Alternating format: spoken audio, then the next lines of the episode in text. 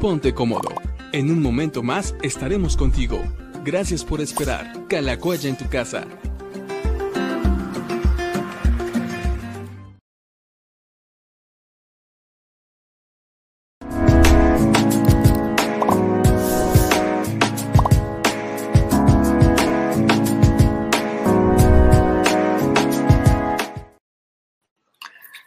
Amigos, ¿cómo están? Bienvenidos a Diálogos con el Pastor. Hoy martes 16 de febrero, programa número 94. Y bueno, pues estamos contentos de poder eh, tener ya esta semana 48 desde Tecalacuaya en tu casa.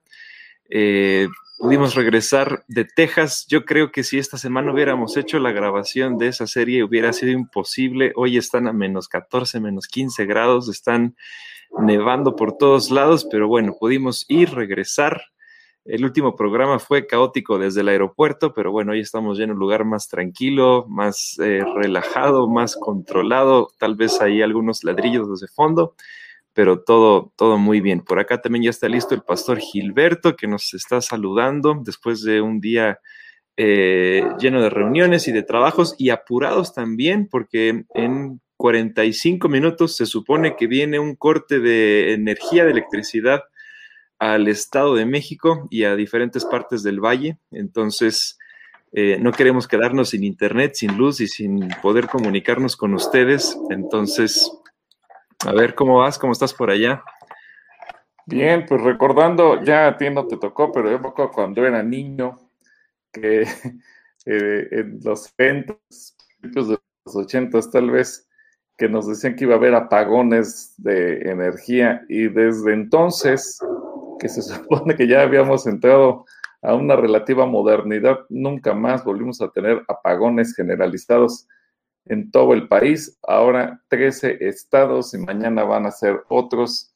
Así que eh, yo me acuerdo cuando hubo, incluso algunos se han de acordar el cambio de ciclaje del voltaje y luego eh, nos decían que iba a haber apagones programados.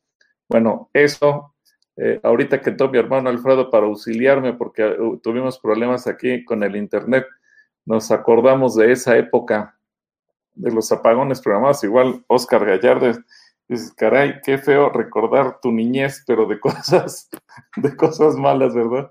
Que hay cosas buenas de la niñez, pero esto sí como que dices, yo pensé que ya era parte de la historia del país, ¿no? Que lo fuéramos a volver a vivir en pleno siglo XXI, pero ni hablar. Bueno, pero también hay, hay, niños que están creciendo ahora y parte de su infancia va a ser, ah, ¿te acuerdas de ese apagón que hubo? ¿Te acuerdas de la pandemia? ¿Te acuerdas del coronavirus? ¿Te acuerdas de... Y, lo peor de todo es que es el primero de cuántos. A ver cómo nos va. a ver cómo nos va. Espero que no regresemos a la época del carbón. Y sí, como tú dices, eh, qué bueno que no estuvimos allá en, en Texas, la, eh, que no fue esta semana, porque hubiera, hubieran cancelado todo no se hubiera podido grabar con nieve sobre el... No, y, de hecho, ahorita hace, hace dos minutos eh, eh, la, producción mandó un, mensaje de urgencia en oración, porque bueno, sí están atorados ahorita en el hielo. Ahí está todas eh, las intenciones de oración y, y, bueno, cómo también puedes apoyarlos porque su producción, la, filmación siguió, siguió, siguió, obviamente ya sin tantos extras, pero ahorita con el hielo, pues no, no, no pueden filmar así. Y no pueden filmar por, por la estética porque el hielo no, no, no, no pinta parte de lo que entonces era la región donde estaban filmando y también el clima lo hace imposible ante, ante todas las tomas son, son, son cielo abierto, entonces no se puede. Pero bueno, eh, hay muchas cosas por las cuales orar, como también los diferentes comentarios que yo sé que ya nos están dejando por acá. Recordamos que estamos en vivo en tres plataformas, dos en Facebook, una en YouTube. Y bueno, pues listos también para orar por ustedes, por leer todas sus intenciones, preguntas, saludos, cuestionamientos. Eh, hoy, hoy tuvimos una clase muy, muy interesante acerca de la Cena del Señor en el básico B. Y bueno, yo tuve que salirme un poco antes para entrar porque bueno, también tenemos la premura del corte, del corte de la luz en el Estado de México. Y bueno, pues vamos, vamos a darle a ver. Esperamos que este programa pueda ser completo y no tengamos que cortarlo un, un poco antes. ¿Oramos, te parece?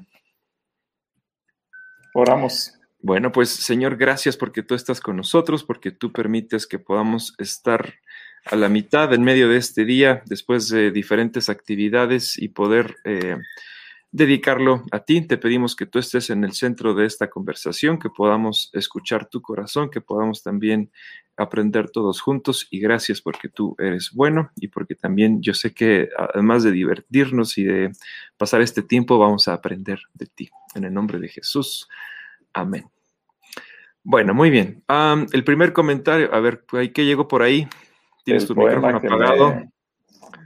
Ahí está. Ahí está. Tengo el poema que me escribió mamá el domingo. Ah, en el último punto, sí. En el último punto, así es que fíjate bien, lo, voy a leer para que también, porque hubo personas que me, me preguntaron, ¿y qué le escribió? Bueno. A ver, entónalo, es un poema que escribió Clarita. Un día, un día de primavera, un día sin igual. Cuando andábamos en los 20, floreció el amor. Fueron semillas de comprensión, tus palabras como un río, las que germinaron en mi necesitado corazón. Fue la presencia de Dios con nosotros. Contigo aprendí a suspirar, a bailar al ritmo de los dulces latidos de tu interior. Juntos aramos la tierra y la sembramos. Juntos contemplamos cinco árboles emerger. Pasan días, pasan años y ese amor ha crecido al igual que el sol dibuja y llena de matices, naranjas, de rojos, el cielo al atardecer. Ya no hay las mismas miradas juveniles, ahora se asoman hilos de plata, y así el amor, y así el amor nuestro como ningún otro. Hemos pasado algunos inviernos y ahora caminamos tomados de la mano, expectantes de un camino, trazado delante de nuestro Creador. Nuestros sueños son ahora una realidad. Me preguntas si esto es amor y yo te respondo, por supuesto que es amor. Este es el poema que escribió Clarita, es que ya sacó sus, sus eh, talentos como poetisa y le mando un besito, Clarita, si me estás viendo, te mando un besito. Bravo por ese poema, ahí pongan todos sus manitas haciendo aplausos eh, en los comentarios.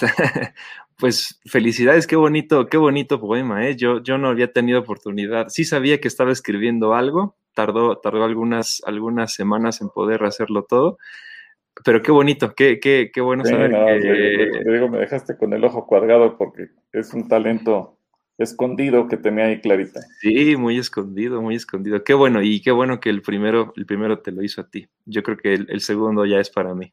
no es cierto.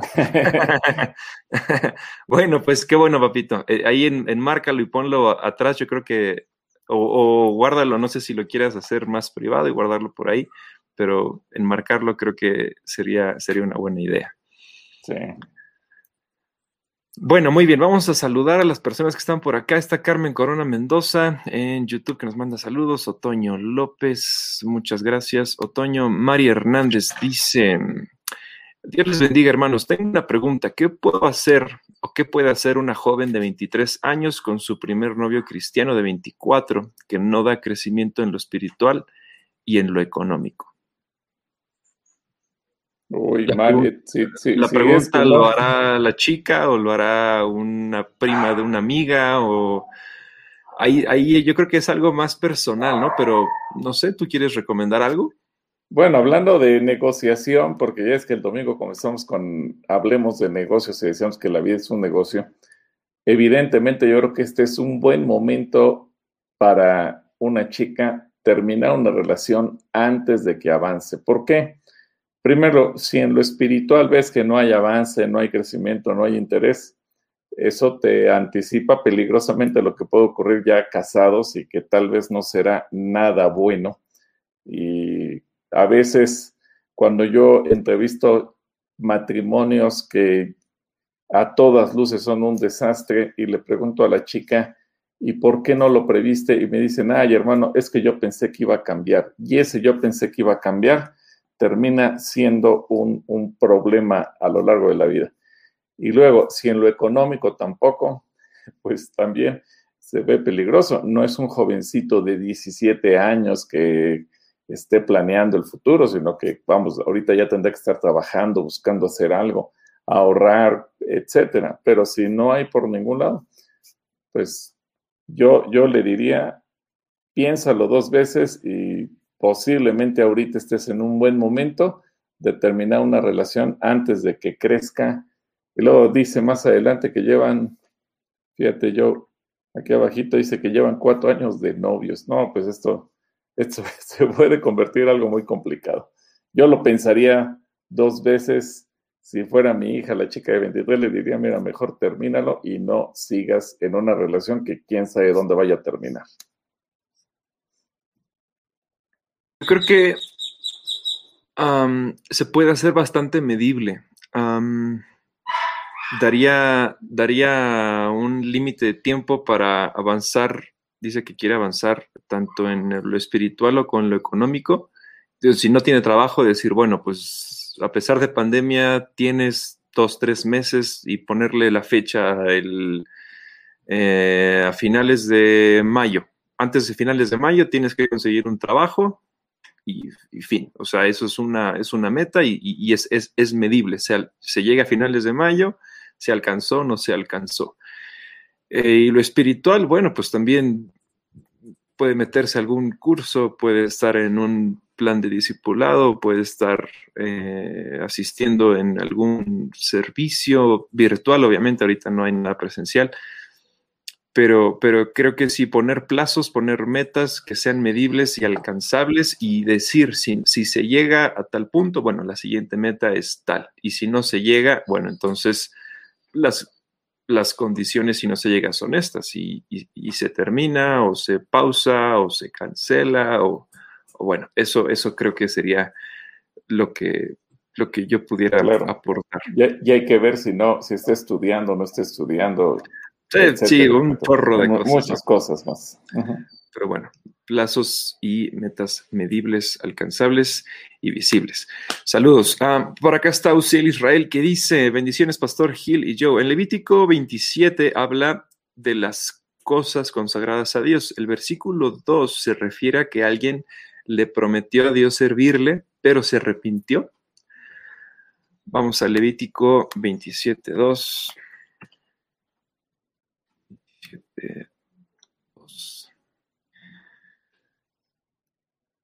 A ver, si lo pones en la escritura, para que Uziel Israel lo pueda entender mejor. A ver, vamos a. Vamos por ella, aquí estamos abriéndola.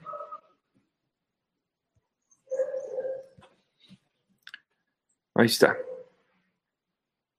Dice, de las siguientes instrucciones al pueblo de Israel da las siguientes instrucciones al pueblo de Israel. Si uno de ustedes hace un voto especial para dedicar a alguien al Señor mediante el pago del valor de esa persona, espérame, si leer más pasajes.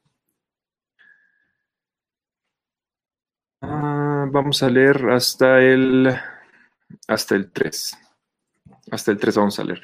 Dice, el Señor le dijo a Moisés, da las siguientes instrucciones al pueblo de Israel. Si uno de ustedes hace un voto especial para dedicar a alguien al Señor mediante el pago del valor de esa persona, esta es la escala de valores que emplearán. Un hombre de entre 20 y 60 años tendrá el valor de 50 ciclos de plata, según el ciclo del santuario. Una mujer de esa edad tendrá el valor de 30 ciclos de plata. Y bueno, ahí sigue diciendo el valor. Eh, de los ciclos de plata. Pero tú ves la relación acerca de alguien que se prometió, prometió servirle, pero se arrepintió. Eh, no, no, no. Mira, eh, por favor pasa a primer libro de Samuel, capítulo 1, versículo 11. Bueno, versículo 9 al 11. Primer libro de Samuel, capítulo 1, del 9 al 11, y eso va a permitir, ya con un ejemplo tan claro como el que aparece aquí, te va a permitir entender Uziel, Israel y a todos nuestros amigos que nos están viendo a qué se refiere. Claro. ok, dice Primera de Samuel 11, de 9 al 11. Una vez después de comer lo que fue ofrecido como sacrificio en Silo, Ana se levantó y fue a orar. El sacerdote Elí estaba sentado en su lugar de costumbre junto a la entrada del tabernáculo. Ana, con una profunda angustia, lloraba amargamente mientras oraba al Señor e hizo el siguiente voto. Oh Señor de los ejércitos celestiales, si miras mi dolor y contestas mi oración y me das un hijo, entonces te lo devolveré. Él será tuyo durante toda su vida y como señal de que fue dedicado al Señor, nunca se le cortará el cabello. A ver, ahí pues una calatrivia de quién creen que está tratando la historia, ¿no? A ver, a ver, a ver quién nos da la, la, respuesta. Así es. Bueno, fíjense bien, el, así como Ana dedicó a su hijo y todavía no, ni siquiera quedaba ya embarazada, ella le dijo, Señor, si tú me das un hijo, yo lo voy a dedicar a ti. Eh, cualquier persona podía dedicar a un hijo, al cónyuge, lo que fuera, y decir, Señor, yo lo dedico a ti. Ana, por ejemplo, todos conocemos la historia que en cuanto nació Samuel y lo destetó, es decir, siendo literalmente un, un bebé, un niño pequeño de dos, tres años, cuando mucho, se lo fue a entregar al sacerdote y le dijo, aquí está el hijo por el que lloraba, yo se lo prometí al Señor y aquí está, y dice que cada año pues, le llevaba una túnica conforme iba creciendo el niño. Bueno, pero no toda la gente actuaba como Ana, sino que alguien podía decir, Señor, yo quiero tener un hijo y ese hijo yo lo voy a dedicar a ti. Recordemos que solamente los levitas podían servir en el tabernáculo, era la tribu elegida, la tribu que solamente de ahí podían surgir. Pero si tú eras de la tribu de Rubén, de Isaacar, de Zabulón, de Neftalí o de cualquier otra tribu y tú querías dedicarle, entonces aplicaba lo que leímos en Levítico 27. Tú tenías que pagar, es decir, y entonces hay una escala, si es varón, si es mujer, si es de un mes, si es de, tal edad a tal edad, si es mayor de 60, y había un, valor que uno tenía que pagar en rescate y tenía que llevar esas monedas. En el caso de Ana, ella no paga dinero porque ella literalmente se desprendió de su hijo. Dijo, Señor, el hijo que me diste, aquí lo traigo, lo consagro a ti y ya no va a vivir conmigo, ahora va a vivir, en el templo y se lo te lo consagro y se lo entrego al sacerdote Leví para que a partir de hoy él esté contigo. Pero repito, no toda la gente hacía eso.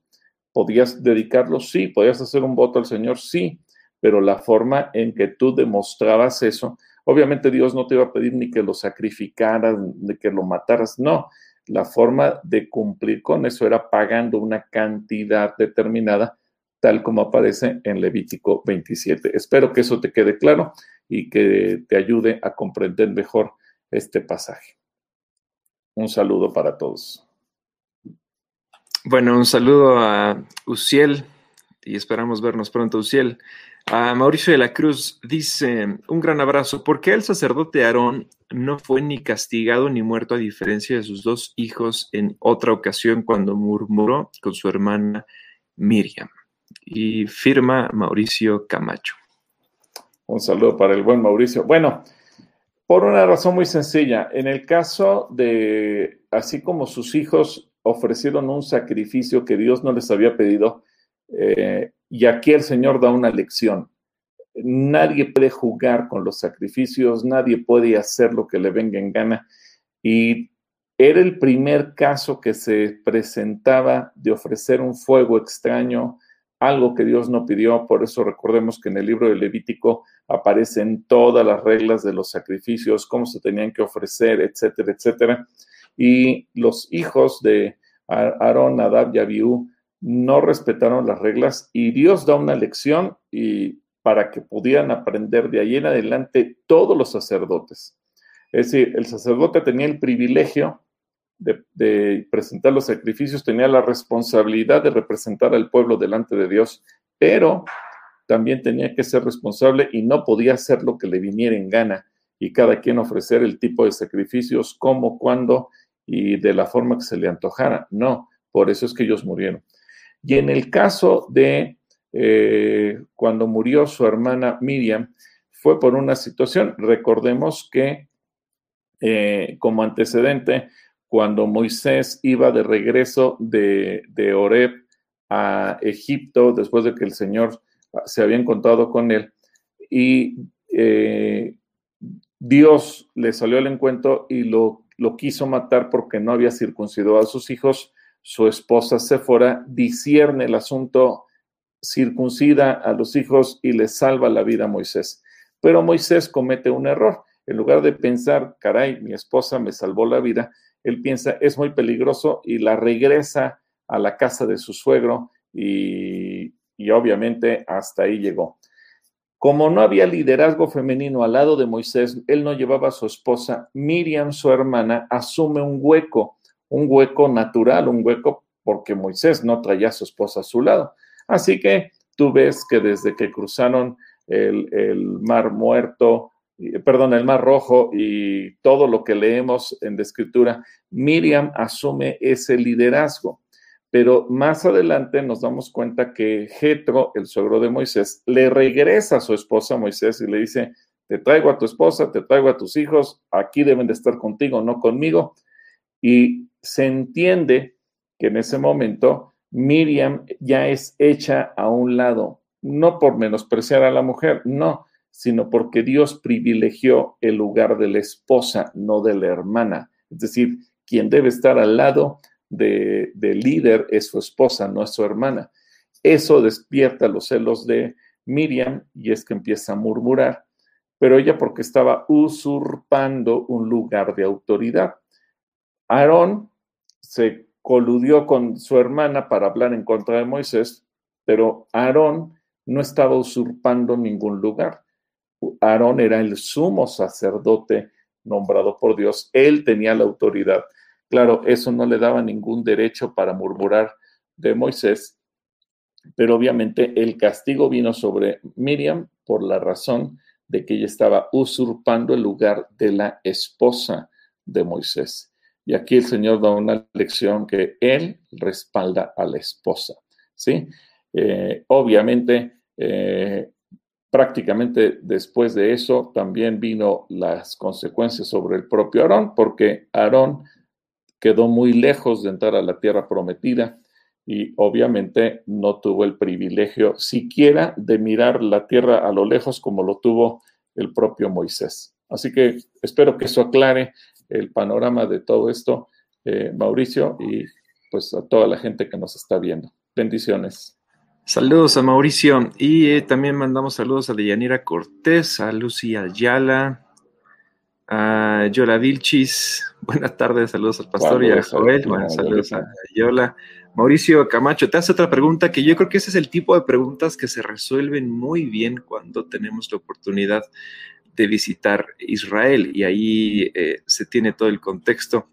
Dice, ¿podría hablarnos sobre el origen de la estrella de David y la bandera de Israel, un poco de su historia?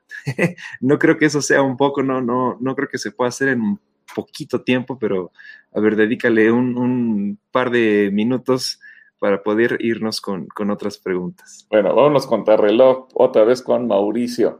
Eh, aquí la cuestión es que la estrella de David es como las mañanitas que cantaba el rey David, es decir, las mañanitas del que cantamos los mexicanos cuando una persona cumple años no es el Salmo 151, y la estrella de David tampoco le pertenece al rey David, el personaje de la Biblia, sino pertenece a un David que vivió en la época de los macabeos, es decir, esa época entre que se escribió el libro de Malaquías y, se, y nace Jesucristo. Ah, esos 400 años aproximadamente que transcurrieron, en ese momento surge un David que fue un líder de los macabeos y de ahí surge la historia de David. De hecho, en el, como registro histórico, como bien decía yo, cuando tú estás, por ejemplo, en Capernaum, la, la ciudad donde Jesucristo vivió, hay registros arqueológicos que es de lo más antiguo que se conoce de la famosa historia de David. Y al, al paso del tiempo, los judíos la adoptaron como un símbolo de ellos mismos. Ahora, posteriormente, eh, la pregunta sería, ¿por qué en la bandera de Israel no colocaron la menorá? Lo cual es una pregunta bastante lógica. Por ejemplo, los mexicanos, nuestro símbolo patrio, nuestro símbolo nacional es el águila. Ese es nuestro escudo. Y el escudo aparece en, las monedas, el escudo aparece en la bandera, el, escudo nos identifica como mexicanos, el águila parada en un, nopal, devorando una serpiente. Bueno, en Israel el escudo nacional es la menorá. La pregunta es, ¿por qué entonces usan la estrella de David y no la menorá? Bueno, también después vino a lo largo de la historia que, y, eso fue en diferentes momentos, los judíos siempre han sido perseguidos eh, en diferentes momentos, en diferentes países, en diferentes civilizaciones. Eh, se les ha acusado de mil cosas. Eh, y entre la forma de identificarlos, por ejemplo, ya más recientemente con régimen nace en 1937-38, cuando querían identificar a los judíos, los obligaron a portar una estrella, la estrella de David, pero amarilla. Entonces les obligaban a que lo pusieran. Y quienes no eran judíos, pues tenían que andar cargando sus papeles para demostrar que no eran judíos y los judíos, pues obviamente tenían so pena de ir a la cárcel o de que los mataran, portar la estrella. Pero el judío también ha sido siempre un pueblo muy orgulloso, así que ellos no se avergonzaron de ser judíos, sino al contrario, exhibieron, quieres saber que somos judíos y a mucha honra, y entonces la, la estrella que para ellos pudo haber sido un símbolo de humillación y de desprecio, el judío lo convirtió en un símbolo de orgullo. Cuando crean el Estado de Israel en 1948, que fue lo primero que vino a ellos, como originalmente estaba planeado y, así se pactó con la ONU que iba a ser el Estado judío, no Estado de Israel. Estado de Israel se lo puso el presidente de Estados Unidos, pero originalmente estaba pactado el Estado judío y cuando se pacta el nacimiento del Estado eh, judío, ellos deciden poner como símbolo la estrella. ¿Por qué? Porque si así nos han identificado a los judíos, así nos seguirán identificando de aquí en adelante. Y esa es una lección muy interesante también para nosotros. Lo que cualquiera quiera utilizar para humillarte, ellos lo utilizaron para decir, estamos orgullosos de ser judíos y no nos vamos a esconder por el hecho de ser judíos. Y hoy en día, tú lo puedes ver, Puede ser que sean creyentes o no creyentes, pero donde quiera que tú veas a alguien eh, destacar en cualquier ramo, siempre que pueda, te dirá, yo soy judío, como una forma de decir, estoy orgulloso de ello. Así que espero que esto también ayude a entender uh, brevemente esta historia. Bueno, saludo a Mauricio. Y miren, yo aquí tengo una, digo, yo no soy judío ni mucho menos, pero sí cargo una estrella de David, que bueno, ya entendimos y aprendimos que no es del rey David, el de la Biblia, sino de un rey de mucho después. Y esta estrella a mí me la regaló un amigo judío, eh, Danny Boy, en la, en la calle de Ben Yehuda, en el centro de Jerusalén, una calle eh, donde hay muchos comercios y se venden un montón de cosas en el 2014 el Danny Boy me la regaló y desde entonces me la he puesto en el cuello y nunca me la he quitado. Y lo eh, interesante es que donde quiera que vayas encontrarás elementos con la estrella de David.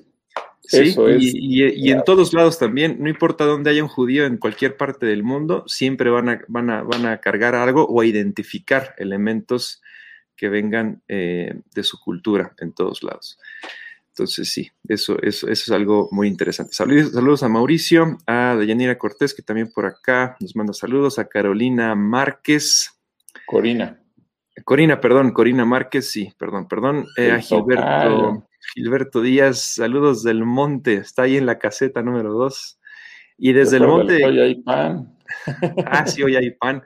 Desde el monte de Calacoya nos mandan un caluroso saludo y bendiciones desde China Spring en Texas. En Texas, la semana pasada andábamos por allá.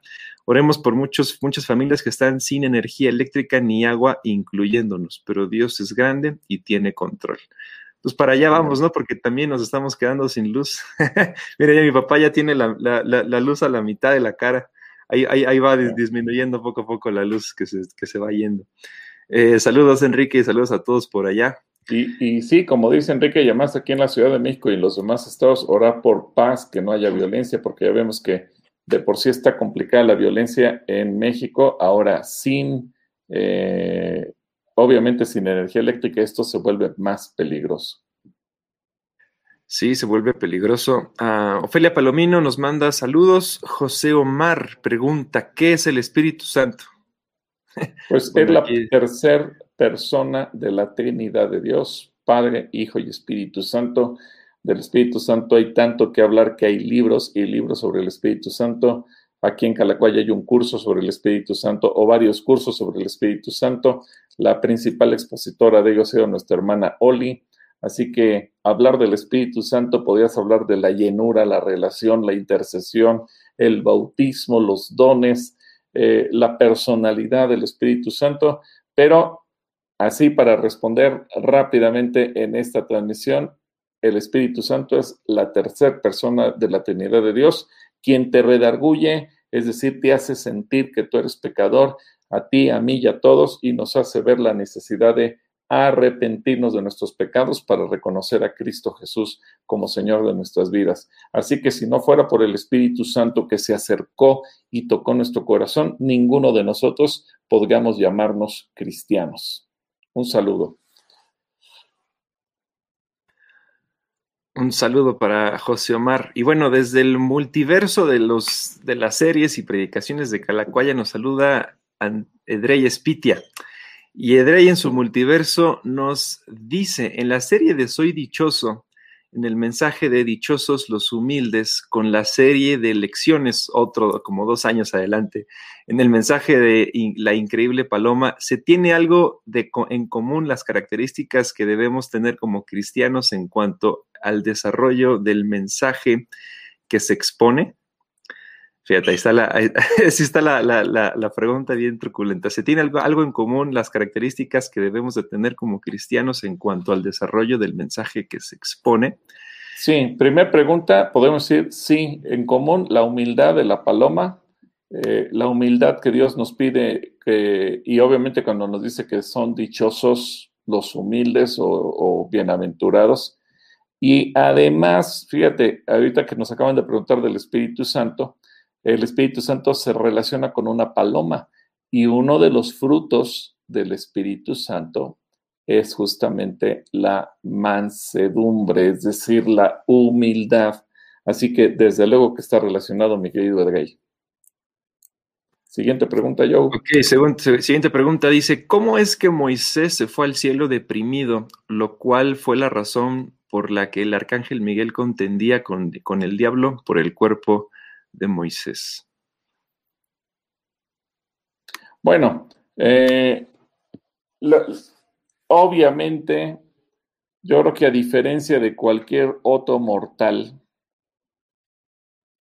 Moisés tenía razones para irse triste. Obviamente, aquí eh, podríamos entrar en un debate si fue o no fue, pero yo te pregunto a ti, Edrey, o cualquier otra persona que nos está viendo, ¿cómo te hubieras sentido si Dios te da una promesa como la que le dio a Moisés? Trabajaste 40 años de tu vida, guiaste a un pueblo, cambiaste tu vida por la de ese pueblo. Acuérdate que Dios le había dicho a Moisés, hazte a un lado, voy a acabar con Israel y de ti a, voy a, voy a hacer que surja un nuevo pueblo. Y Moisés dijo, no, Señor, porque ¿cómo quedaría tu nombre? Y, Moisés recibió una oferta muy tentadora, podríamos decir, de parte de Dios. Y sin embargo, al final de cuentas, Dios le dice, no entrarás a la tierra prometida. Y, en Moisés, y Moisés le reclamó al pueblo, le dijo, fue por culpa de ustedes, porque me desesperaron, me sacaron de mis casillas. Quizás se los dijo en otras palabras, pero fue lo que les dijo a través del mensaje que les dio al final de Deuteronomio. Y yo me pregunto, ¿qué hubiera sentido yo? Y pregúntate tú, Edgay, y cualquier otro de nuestros amigos y hermanos que nos ven, ¿qué hubiera sentido tú si hubiera sido Moisés? Ese es tu sueño. Trabajaste, llevaste al pueblo al lugar que Dios te encomendó. La promesa era para ti. Y un, al cuarto para las doce, unos minutos antes, Dios te dice, te desesperaste, perdiste el control, perdiste la paciencia y por lo tanto no entras. Yo creo que eso es suficiente para que cualquiera se sienta mal. Espero que eso te sirva, eh, Edgay, porque obviamente para Moisés, él sabía que iba con Dios, sí, etcétera, pero evidentemente el trabajo de toda su vida se quedó en la orilla. Ya no había una segunda oportunidad. Y eso humanamente debe ser demasiado pesado. Bueno, vamos con la siguiente pregunta y quedan tres minutos para que sean las seis. Se supone que en tres minutos cortan la electricidad, entonces vamos a ver hasta dónde, hasta dónde sobrevivimos. Espero que este programa no quede para la historia como que se cortó. ok, la siguiente pregunta dice, si nosotros no podemos decidir sobre la salvación cuando una persona en, cuando una persona en coma y lo único que nos queda es confiar en la misericordia de Dios, más bien está en coma, ahí le faltó un está. Lo mismo pasa con cristianos que padecen enfermedades mentales. Pues sí, porque realmente eso está fuera de nosotros. Y hay personas que ya no tienen esa capacidad. Y, es triste, pero mucha gente sí, pues llega a perder la capacidad, la lucidez. y por eso es tan doloroso. Quizás ellos no se dan cuenta, pero la gente alrededor sí lo percibe, cuando alguien tiene demencia senil, cuando pierde la capacidad de reconocer, de hilvanar ideas, es doloroso. Y ahí lo único que nosotros podemos hacer es orar y confiar en la misericordia de Dios. Es, eh, lo, has, lo has dicho perfectamente. Cuando alguien está en coma, no sabemos qué está pasando dentro de su cerebro. Hay gente que dice, mira, que esto y que lo otro. Mira, realmente no lo sabemos. Sería mentira al respecto. Lo único que podemos hacer es confiar en la misericordia de Dios. Y eso es lo que tenemos que hacer, Edgar.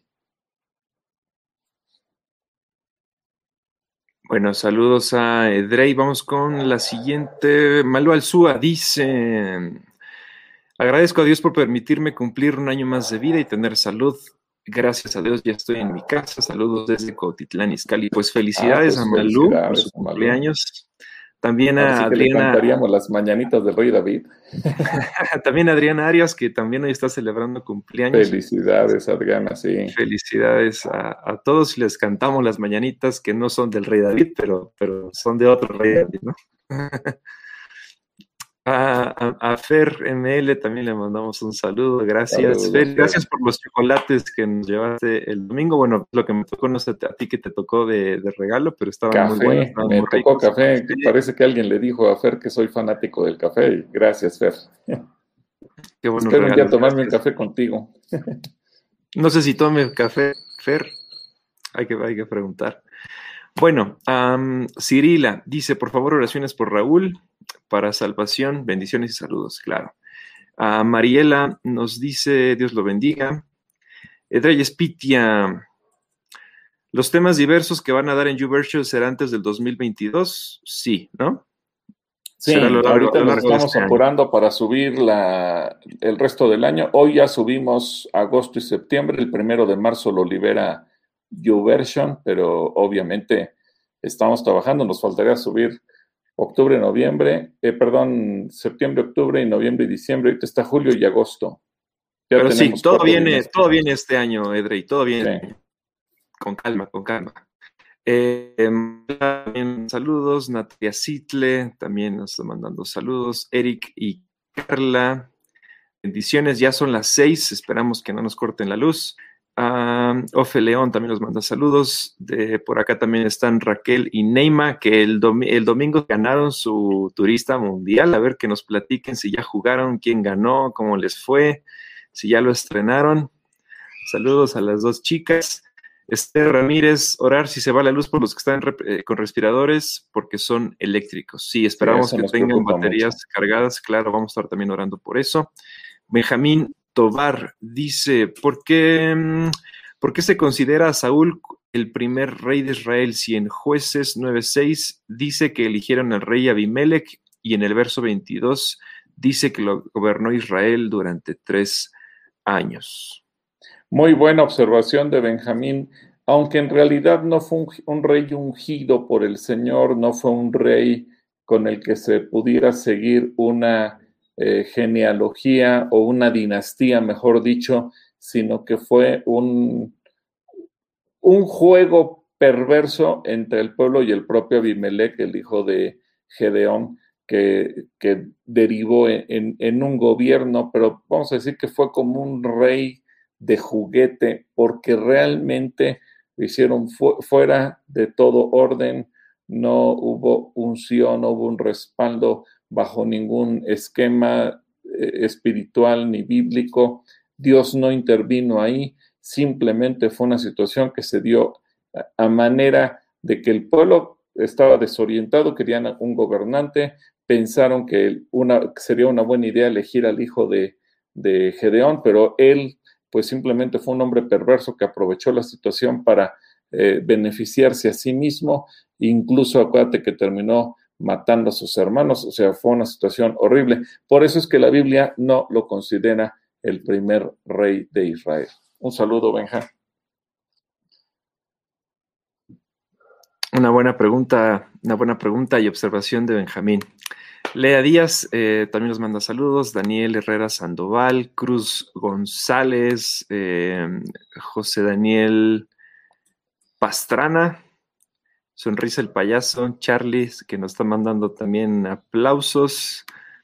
Eric y Carla Soriano también nos manda saludos. Eh, y no, aplausos por el poema, está, está, felicitando por el poema. También Lucy Ayala, Blanca Rosa, también está mandando aplausos por el poema.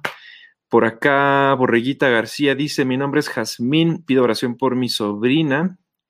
Su nombre es Daniela, de nueve años, lleva una semana hospitalizada por plaquetas bajas. Ayer en su último estudio de sangre subieron, pero desgraciadamente bajaron otras células. Pido sanación para que se descarte leucemia. Así vamos a orar por Daniela de nueve para que, pues pedirle a Dios que la sane de cualquier enfermedad.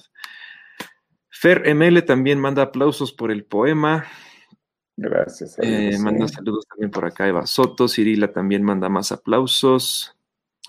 Ah, desde Nicolás Romero, Villa, Nicolás Romero manda saludos Robles Ángel, Fer Chino Herrera, mira, está mandando también aplausos, así ah, como ya deberías empezar a escribir con su alita el, el poema para el Checo.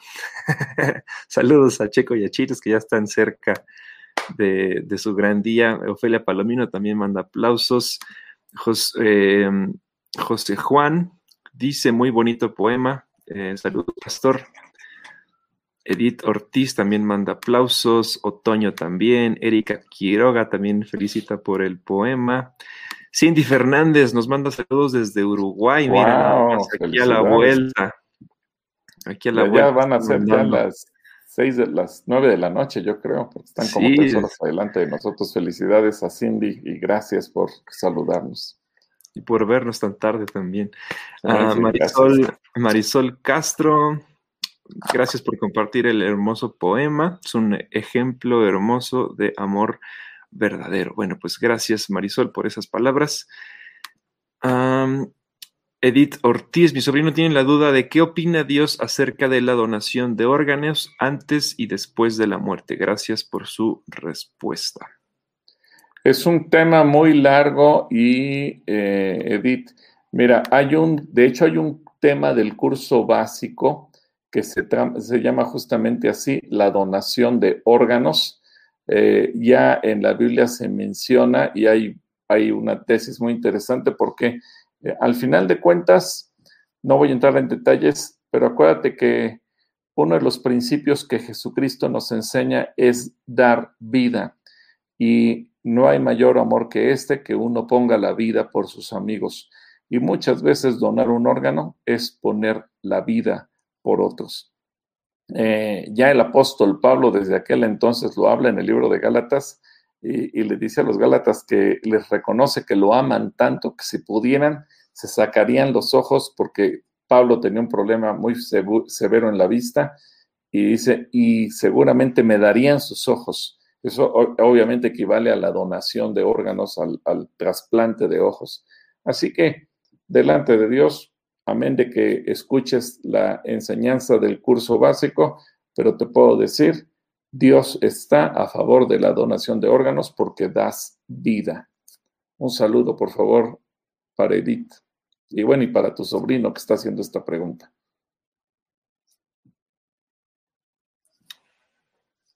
A ver, entró, entró un bloque nuevo de comentarios, entonces me perdí donde. Aquí está.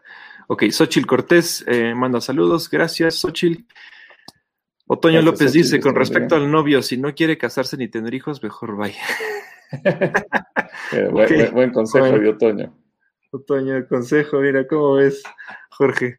Ah, Eneida, Eneida Aranda dice: Dios los bendiga, hermanos, buenas tardes. Erika González. Ah, buenas tardes. Mi pregunta, en el caso de alguna persona bipolar, ¿qué influye? ¿Se puede ver espiritual o solo es algo físico? ¿Los cambios de ánimo que tiene? ¿Cómo se ora por esas personas? ¿Cómo oras por una persona bipolar? Pues pueden darse las dos cosas. Bien, lo decía también el doctor eh, Gabriel Floresiani. Eh, si esto solamente fuera espiritual, no tendría ninguna eh, atención o, efecto cuando hay una atención médica, cuando hay una medicación. Hay situaciones que son espirituales, sí, pero yo creo que después de haber orado por una persona y si vemos que esa situación no cambia y que eh, al contrario sigue el problema, pues que sí que es algo físico, porque evidentemente el Espíritu Santo tiene el poder para sanar y restaurar. Y, y yo he visto gente que es sanada eh, espiritualmente y recupera su libertad y su salud integral, espíritu, alma y cuerpo. Pero también hay casos que uno tiene que reconocer que son enfermedades y que tienen que ser atendidas médicamente. Así que aquí tendrás que, revisar el caso en lo particular eh, y no solamente discernirlo, sino entrar en un estudio profundo de ello para ver realmente cuál es el origen de la enfermedad y saber exactamente qué es lo que Dios quiere hacer. Pero por lo pronto, si esa persona no ha tenido acceso a una atención espiritual, yo recomiendo que no se le deje de atender, eh, por lo menos desde el aspecto profesional, para que tenga una mejor calidad de vida. Un saludo para Erika. Gracias, Erika. Bueno, Eduardo Rivas por acá nos dice, y es que ya se viene Semana Santa y se viene la cuaresma y se viene todo esto. Y nos dice una pregunta, ¿cómo podemos abordar el tema sobre el miércoles de ceniza en base a Dios? ¿Qué podemos decirles a aquellas personas que creen que es bueno hacerlo y que es una bendición hacerlo? Saludos. Mira, Eduardo, yo te recomiendo no entrar en un debate sobre eso, porque evidentemente la gente no va a cambiar lo que tú le digas.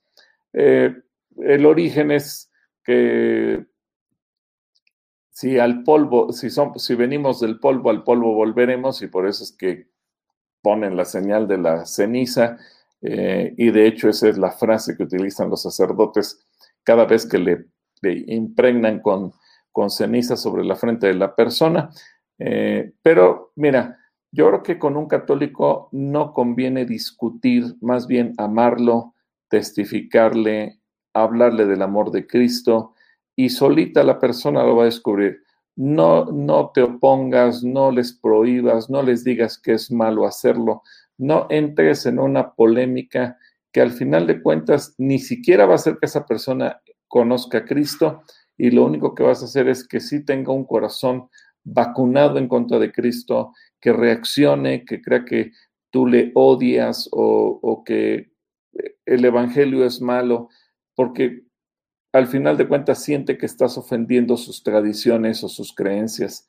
Como no es una, eh, el, ponerse ceniza sobre el cuerpo no es una enseñanza ni remotamente bíblica, que sí se cuelga de algunas eh, festividades judías para hacerlo porque está cerca la Pascua, etcétera, pero que realmente no tiene ningún sentido. No, no nos metamos en discusión, simplemente amemos y demos testimonio. Ok, saludos a Eduardo. Y lo mejor es, como te acaban de decir, no entrar en debate. Eh, Mabel Samo manda saludos. Eh, por acá, Miri Cerecero dice, Una oración, por favor. Mañana, Dios mediante, me pondrán una placa de titanio en mi cabeza a las 11 de la mañana. Es la cirugía. Gracias. Oraremos por ti, Miri. Claro, vamos a estar orando por ti, Miri. Lucy González, no, García, perdón. Lucy García manda saludos. Sharon Méndez dice, tan bello poema, gracias pastor por compartirlo. Bendiciones, pastor Gilberto y yo, por favor, una oración por mi cuñado, Gabriel y Rocío, familia Aranda Gómez y sobrinos. Claro, vamos a estar orando por ellos. Por acá dicen, ya se fue la luz en Chamapa. Ya se fue la luz en Chamapa. Eh, Miriam Valenzuela, tengo una, hermosa tarde. También nos mandan saludos desde Tlaxcala. Mira, qué padre desde Tlaxcala. Nos están mandando saludos. Saludos a Tlaxcala, saludos. Luis.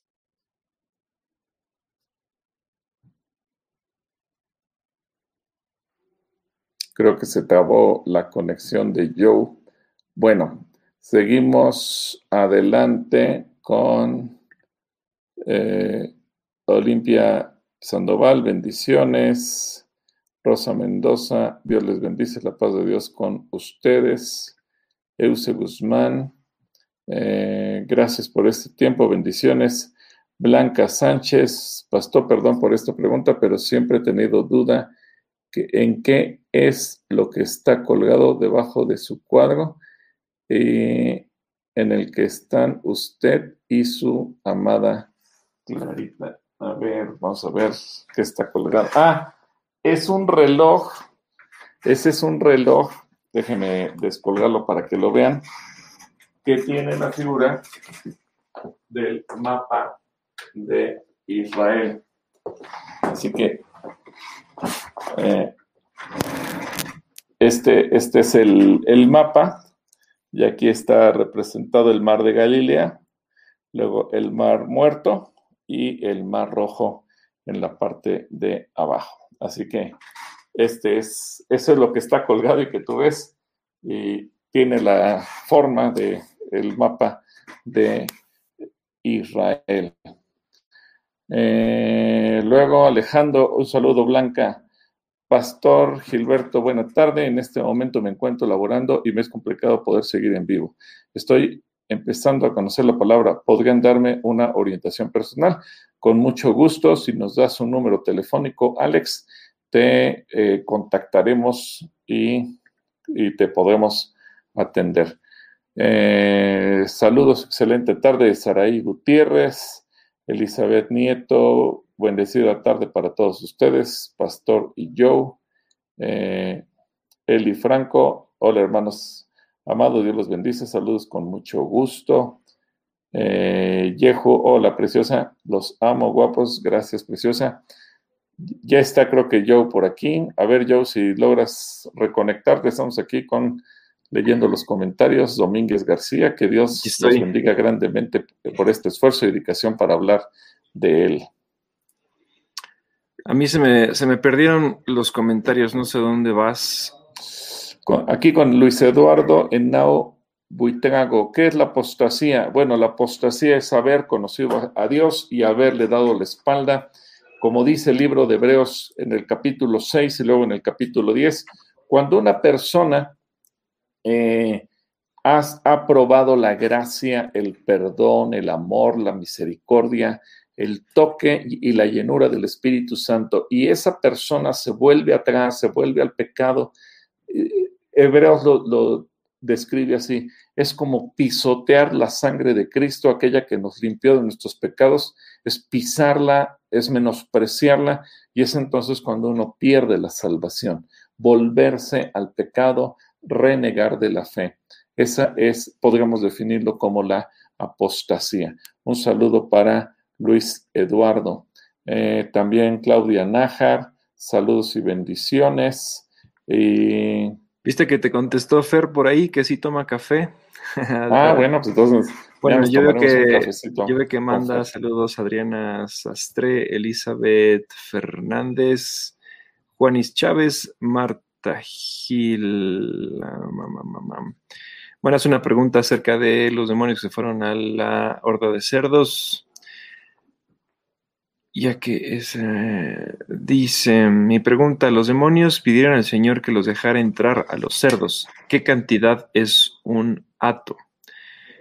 Ya que ese número eran ellos.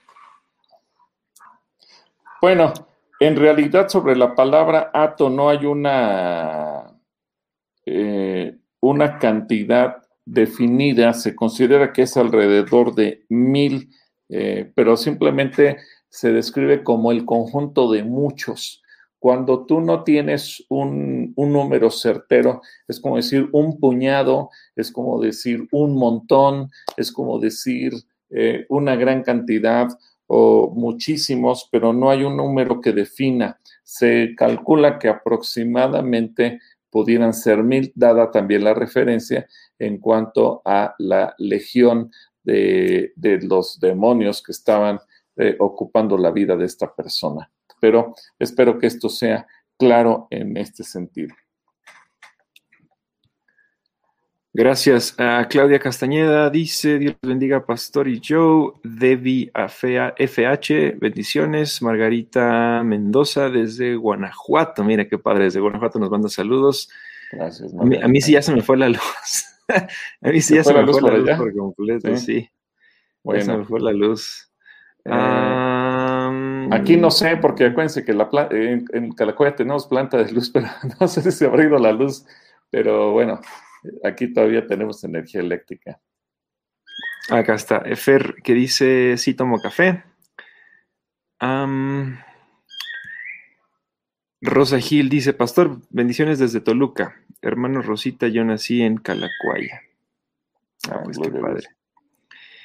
Y Neima dice que sí, que se divirtieron mucho jugando Turista Mundial. Qué padre, qué padre que estuvieron jugando. Dasha, mira, también escribió Dasha. Dasha, ¿a ti cómo te fue con el turista? No sé, a ver, platícanos cómo te fue con ese juego. Y dice, pregunta, ¿por qué no mataron a Moisés cuando la princesa la encontró en el río? Gracias y bendiciones. Ah, bueno, porque, bueno, a ver, contesta, contesta, contesta. Una pregunta muy buena de Dasha. Bueno, yo creo que aquí también tiene que ver la parte femenina, querida Dasha, y yo creo que aquí todas las mujeres lo van a entender.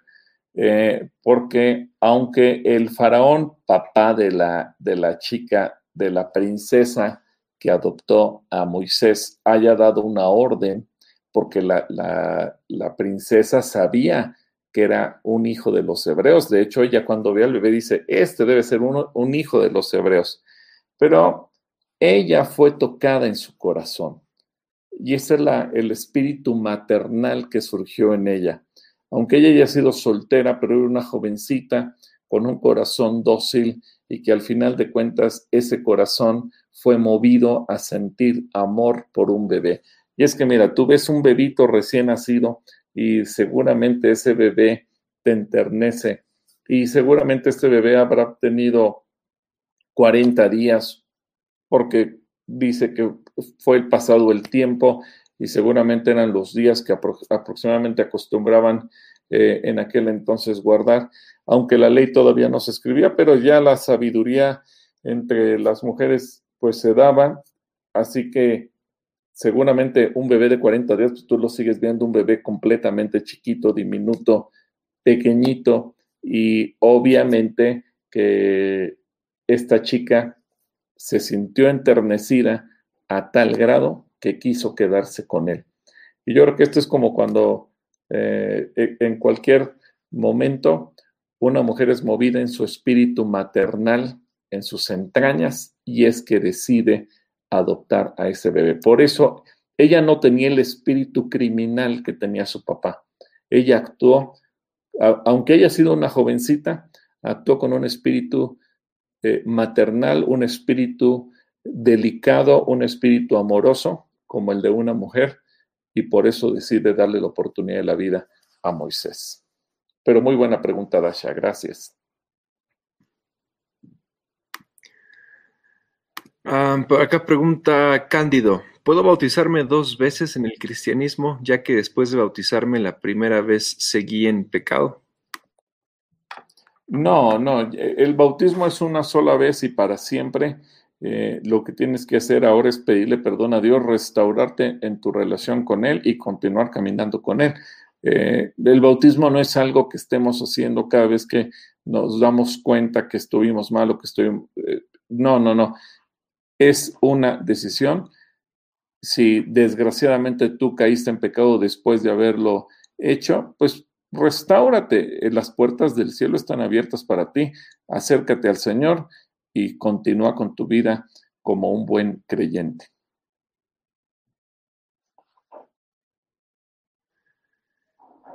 Por acá, espérenme, ya me pude cambiar de locación en un lugar más de luz porque ya estaban diciendo que yo era la luz. Ahorita pongo ese comentario, me da risa. Ah, Ofelia Palomina dijeron que la luz iba a ir hasta las 11 de la noche. No sé, se puede ir, yo creo que en cualquier momento. De 6 a 11 dijeron. Sí, dijeron que de 6 a 11. Clara Rocha dice, Gil, te mando saludos y te amo cada día más. Ah, qué bonito. Ah, gracias, gracias, amorcito. Yo también, mamita. Ya viste que a la gente ah. le gustó tu poema. Ah, mañana, es el, mañana es mi cumple, ya 55, gracias a Dios, con cinco nietos, el mayor de 19 y el menor de 5. Ah, pues muchas felicidades a María de Jesús. Eh, Cristina Méndez manda saludos, gracias. Sara Pérez también. José Hernández manda más aplausos. Ah, Nico Rubio, la cremación de personas es pecado. Hemos hablado varias veces de esto y la respuesta es no. Si quieres saber la, razón, puedes buscar otras ediciones de Diálogos con el Pastor y encontrar la respuesta completa. Betty Navi nos dice, esta semana se está dando la clase de donación de órganos. Entonces, si ustedes están inscritos en cursos, pueden aprender esta semana sobre la donación de órganos. Pau Figueroa nos manda saludos, también Olimpia Sandoval, Víctor Pablo Rojas también manda saludos, eh, Claudia Benítez. Ah, Doy gracias a Dios que me está sanando de COVID. Mi esposo todavía está hospitalizado. Sé que Dios tiene control de todo. Por favor, pido oración por su sanidad. Claro que vamos a orar. como hijo de pastor en la casa le dices papá o pastor. yo le digo pa, le digo papito. Sí, le digo papá. Incluso en la iglesia le digo papá. Creo que pastor le digo frente a otras personas nada más. ahí está la duda. Ah, Gloria Ramírez. Hola hermanos, buenas tardes. Solicito su apoyo en oración para Keila Martínez, ya que se hizo análisis y esta mañana le entregaron los resultados, por favor. Claro que vamos a estar. Ah, no, Carla, perdón. Carla, yo leí Keila, es Carla Martínez, vamos a estar hablando por Carla. Rosa Mendoza, saludos hermana Claudia, orando por sanidad y medicina para su esposo. Ah, bueno, mira, aquí están parte de la red de intercesores. Orando, Alejandro Ochoa manda saludos, eh, Claudia Benítez también, Manny Ro también manda saludos, María de Lezama Williams también manda saludos. Uchi Perdomo, una pregunta, ¿por qué en las bodas de Canaán María le dice a Jesús que no hay vino? ¿Por qué lo hizo? ¿Fue guiado por el Espíritu Santo? Pues porque no había, no creo, ¿no? Pues no, no, que vea la serie era demasiado, demasiado obvio que no había y pues era un problema. Pero sí puedes ver la serie de Chosen y ahí entender por qué fue y le dijo que no había, que no había vino. A Honorina García, pastor, por ese amor que solo Dios lo da, nunca deje de ser Bent. Bueno, no está terminado, no está completo, yo creo.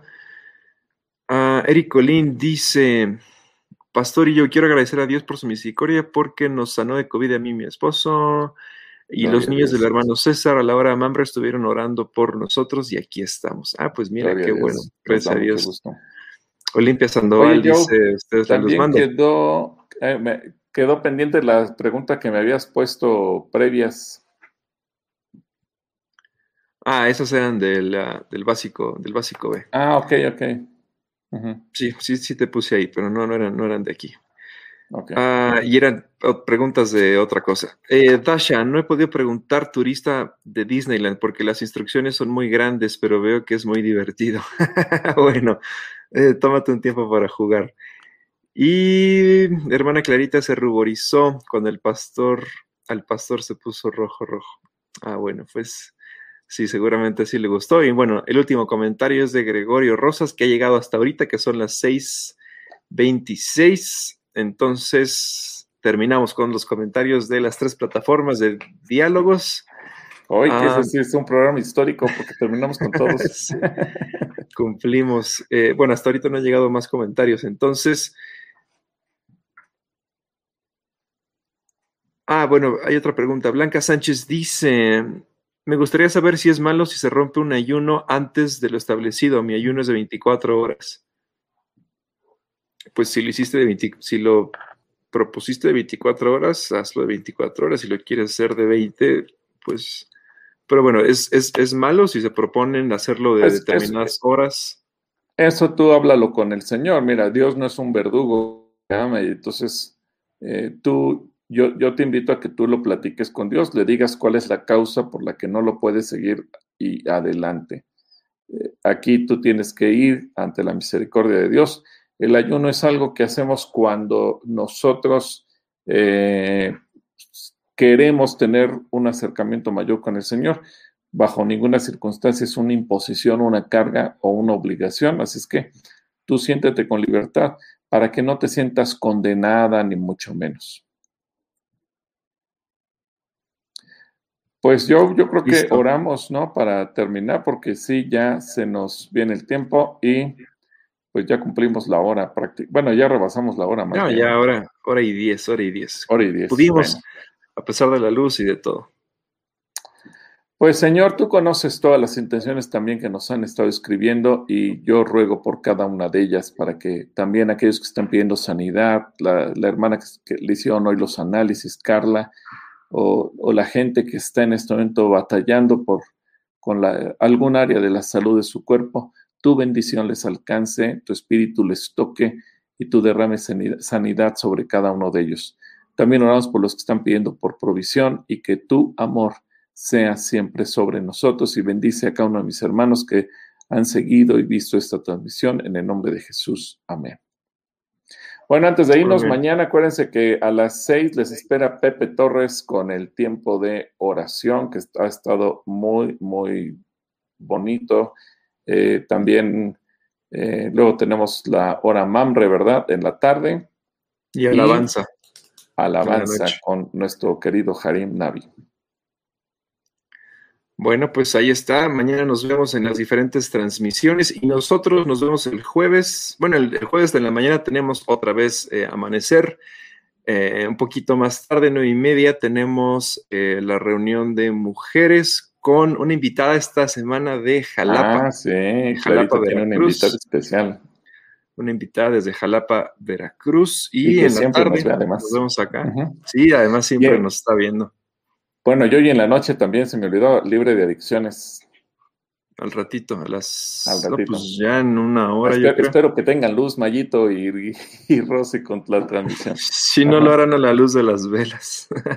bueno, pues gracias. Nos vemos pronto. Pórtense bien y nos vemos pronto.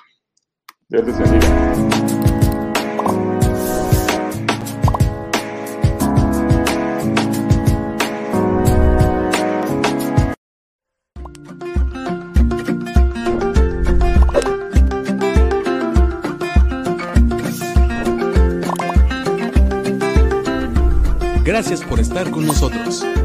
Gracias por estar